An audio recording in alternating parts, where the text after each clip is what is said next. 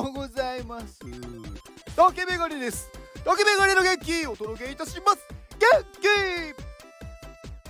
テイク2はいえーとなんか知んないんですけど私のスマホがおかしかったのかさっき10分ちょっと喋ったんですけど録音がなぜか3分しか取れてなくってその後はずっと無意味な時間でした。はいなのでテイク2です。まあ別にね言わなくていいんですけどなんか悔しくて。はい。まあ気を取り直してはい。今日は今日は？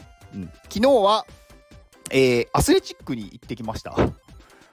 なんかすごい久しぶりに行きましたね。アスレチックってね、こうね、大人になるとなかなか行かないじゃないですか。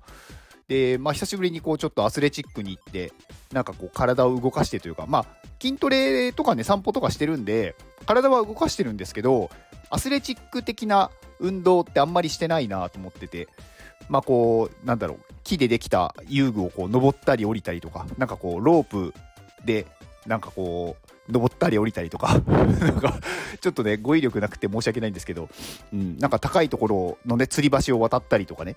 なんかそういうのをやってきました。結構久しぶりにやったんですけど思ったよりね体力使いましたね。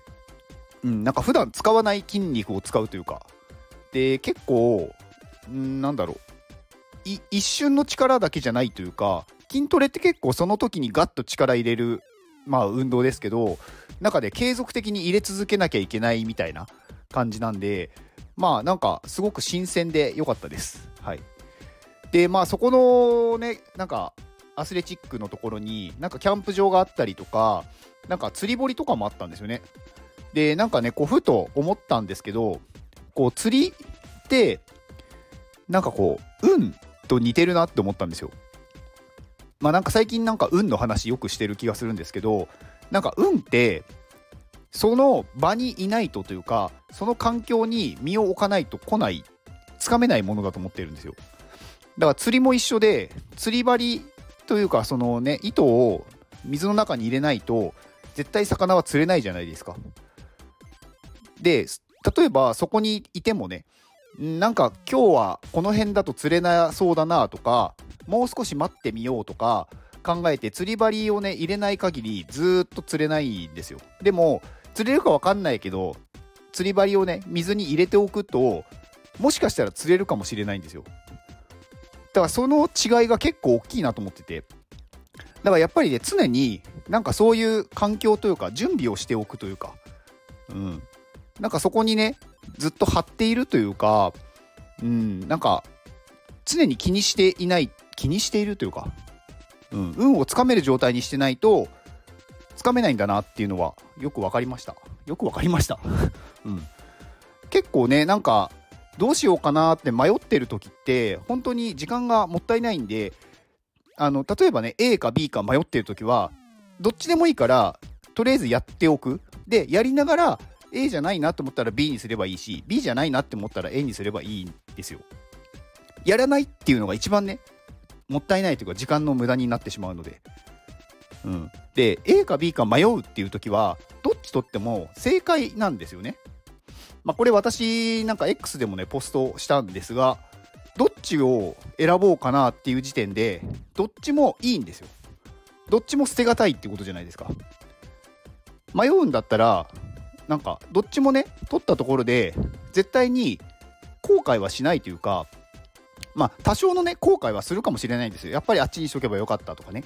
でもね、やどっちもやらなかったっていうよりは、やっといてよかったって絶対なるんで、迷ったら、どっちでもいいんですよ。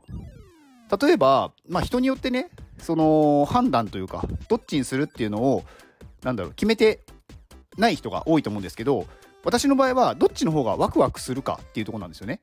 まあ、どっちの方が、なんか、やったことがないかみたいなところもあって、だからやったことない方をとりあえず優先的にやる。やってみて違うなと思ったら反対の方をやるっていう感じにしてます。まあ、これをね、なんか人によっては、なんか自分が楽しいって思う方とか、なんかいろいろね、自分基準っていうのがあると思うんですけど、自分基準を作っといた方がいいです。そうすると、判断に迷った時に、その基準に従って動くっていうだけなので。まあ、例えば、うーん、まあ逆でねやったことある方を選ぶっていうのでもいいと思うんですよ。まあ別にそれ何が正解とかはないので。なので、とりあえず、なんかこう、そういうチャンスというかね、何かがあるとき、迷ったら、とりあえずやる。で、その後に考える。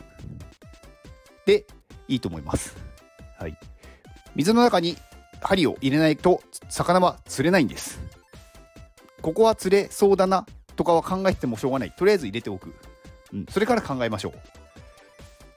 はい。まあ、今日の話は何の話かというと、アスレチックに行ってきましたっていうお話でした。はい。えー、で、えー、ちょっと宣伝ですが、えー、iPadMate、私が所属する、えー、コミュニティの iPadMate でクラウドファンディングが11月1日からスタートしております。えー、現在、支援額424万2000円。はい。ありがとうございます。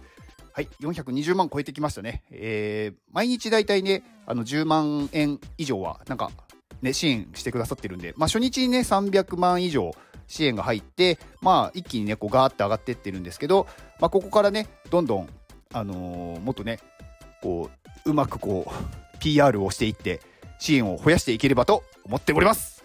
はい。まあ、まだね、あのー、余力がある方は、ぜひご支援、追加支援をよろしくお願いします。はい。